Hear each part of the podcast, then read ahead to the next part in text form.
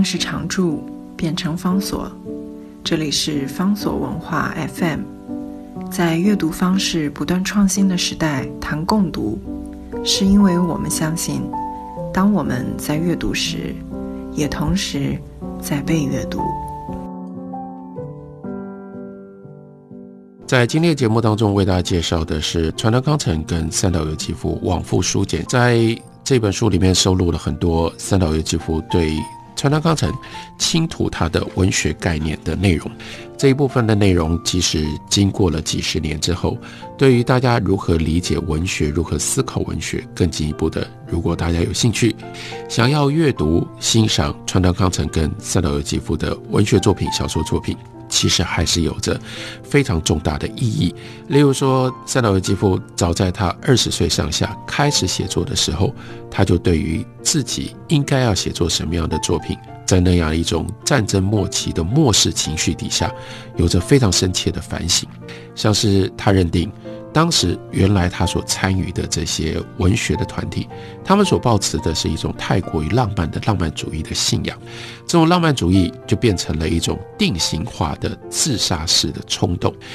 这种自杀式的冲动无法对于作品的完美性抱持太多的期望。那写实主义的文学呢，只是透过书写要把事实化为文学，但浪漫主义的文学是下笔之前。就已经存在的，因为它不依赖外在的经验，因此浪漫派的文学第一步叫做绝望的演绎。其实这所谓浪漫派文学的前提是受到当时日本战争气氛的强烈的影响。三岛由纪夫作为一个充满了创作欲望的一个年轻人，他很难接受当时。战争末期的日本浪漫主义文学当中，那种颓废、那种对于人生、对于所有一切事物只追求美，而且必然预告美的灭亡的那样一种虚无的态度。所以他说，如果以自我意识收敛了内在的冲动，接着呢，你以艺术至上作为宗旨，就会被其他刻意塑造的欲望所打败。所以接下来。就会陷入到形式主义，使得原来最可贵的，也就是浪漫主义来自于我们感受的一种内在的冲动，就消失了。所以到后来，你本来想要发书、想要表达内在的强烈冲动的浪漫主义文学，却变得越来越贫血，而且呢，越来越没有活力，就变成了雕琢矫情，而且毫无内容的文学。所以他说，他认为，为了拯救浪漫派的这种碎嘴跟任性，这是他的描述的方法，就是啰里啰嗦，非常唠叨，但讲的是非常琐碎同样的事情。然后呢，没有结构，没有意向，没有方向，完全是任性的走笔。所以他说，为什么会想要引进？叫极端的唯物主义，意味着它是一个宿命一般的东西，它是一个有清楚、最清楚方向性，没有办法被打破的，所以它带来的效果会非常的残酷。浪漫主义存在着，一旦演绎枯竭了之后，势必就会趋向沉溺于古典主义的危险。要避免这样的情况，就必须要借助于冷酷薄情的唯物主义的暴力刺激。这句话其实。我们到后期的三岛由纪夫的作品当中，我们就看到他怎么找到了他艺术上面的突破的形式，把它表达出来。在这么早的时候，其实就已经出现了他中期的时候最重要的杰出作品、经典作品金格式的思想的背景。让我再说一次，他说需要借助冷酷薄情的唯物主义的暴力的刺激，金格式那样的一个小说。让我们留下最深刻印象的，也就在于如何表达对一个物品、对一个物件的，明明就是那么样细致纤细，而且是浪漫的喜爱，最后是诉诸于摧毁、毁灭的暴力。然后我们继续把这封信读下去。他说：“换言之，并非将内在冲动现实客观的在作品具体呈现，而是将内在冲动先还原为无机物。”再以唯物的机械的方式排列构成，也就是说，将内在冲动凝结为刹那瞬间，在时间与空间的制约之外，以人工雕琢的方式重新构成。此种重新构成的方法论，在对抗唯物论上具有无以伦比的强度。这不是单纯的写实，而是一种再造。再造是把内在的冲动，把它变成外在的形式。这个对外在的形式，它离不开内在的冲动。这跟写实主义就是单纯把外在的经验、外在的现象，经过了整理、经过了消化，又是不一样的。而且这一段虽然是写在三岛由纪夫对于川端康成的自我美学小说美学的告白当中，我们也可以换另外一个角度来看，这是川端康成的小说解读的其中一种方式。表面上看起来非常非常自然的。川端的叙述，但是这些叙述，如果你稍微用意用心，慢慢的一点一点拆开分析的话，最惊人的就是你发现他那么样的仔细，然后经过了那么样的复杂而且细腻的重新构成，这不是一个自然的翻拍，这是经过了叫以人工雕琢的方式重新构成的，超越了时间跟空间制约之外的。那刹那瞬间，尤其是在川端康成的掌上小说非常非常小的短的小说的时候，我们几乎可以说三岛由纪夫这段话最清楚的帮我们标示出川端康成掌上小说的美学的原理原则。他继续跟川端康成说，那样的方式并不能称为表现。对人类而言，人工雕琢不正就是？最纯粹、最不虚假的欲望，比起单纯将事实再现的欲望，人工雕琢不是更扎根于我们强烈的人性之上？所以，比起唯物主义，浪漫唯物主义其实是更贴近现实的。这就是在唯物的方法论上，把人工雕琢的浪漫的内在冲动不断重复生产、回收、燃烧之后的产出物，它总是将作者。推向创造时最早的阶段，最初的深渊，这是他在这个时候他的文学思考最深刻也是最复杂的部分。另外，在信里面，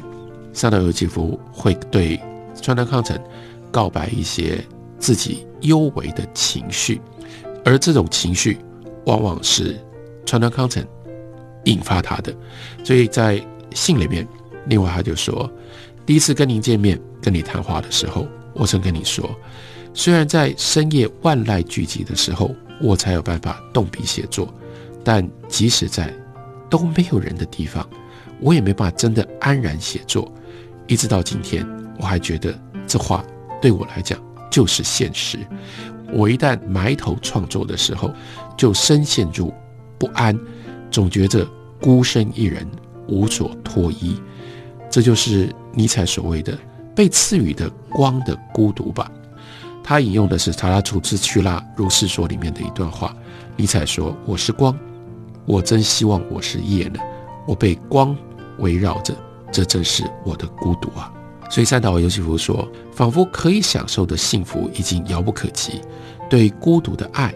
只剩下瞬息，在不安寂寥当中寝食难安，等候着朋友。”但朋友没有现身，虽然知道自己的双臂是为了拥抱某人而生的，但却打从心底憎恨此事，甚至希望自己失去了双手，希望失去碰触他人的能力。非常非常感性的文字，但是在这感性的文字当中，我们可以了解他在写作的时候那样的一种非常独特的心灵。川端康成跟三岛由纪夫的书信跨越了。几十年的时间，当然最早期的时候是三岛由纪夫作为一个年轻新晋的作家，对于川端的种种告白。接下来等到三岛由纪夫在日本也站稳了他的脚步之后，他们彼此之间的书信多了一个特别的题材，那就是讲到了把自己的作品翻译成为外文，包括三岛由纪夫到后来。有了机会去到了国外，川端康成也因为他参与了国际笔会的活动，所以他经常到国外去接触其他的文学作者或者是评论家。接下来，他们两个人的作品都有了从英文乃至于到其他的西方语言的译本。所以，另外在书信里面很有趣的是，我们看到他们讨论什么叫做在国际文坛当中的日本文学，以及自己的文学作品被翻译成为西方文字的各种不同的体验。在里，川端康成在写给三岛由纪夫的信上，有一段非常有意思、非常重要的短语。他说，在千羽鹤英文本翻译出版了之后，他收到了很多关于千羽鹤的书评。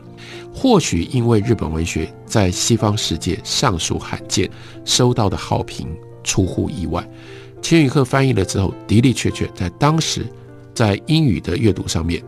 是有很多的，虽然不算是在一般的读者当中，并不是引起了这么多的反响，但是在专业的书评人跟文学的研究者当中，这的确是一部重要的当代日本文学作品。然而，川端康成特别在信里面跟三岛由纪夫说，就怕他们把此书当成是典型的现代日本文学，也就意味着川端康成他自己。有一个清楚的意识，他所写的不是典型的现代日本文学。这又回到我们之前跟大家讲过的川端康成的余生意识。战争结束了之后，好友横光利一去世了，他所剩下的这个余生，他就是要努力把自己其实幻化成为日本传统文学的化身。虽然他写的是现代文学。但他希望让人家认知，这现代文学不是叫做川端康成这个人的成就，甚至不是现代日本的成就，它是来自于日本传统的美学。他要创造出这样的一种神话，让西方人拥抱，让西方人欣赏，乃至于拥抱日本的传统。这是川端康成非常不一样的一种用意跟用心。也正就是因为他的这种用意用心，所以到了一九六八年，他变成了第一个。得到诺言文学奖的日本作家，也因而展开了他跟三岛由纪夫另外的复杂的关系。这些关系一路一直到三岛由纪夫他自杀去世之前，部分也留在这一本晚复书简的书信当中，非常值得大家来看，来认识一下这两位伟大的日本小说作者他们之间的复杂关系。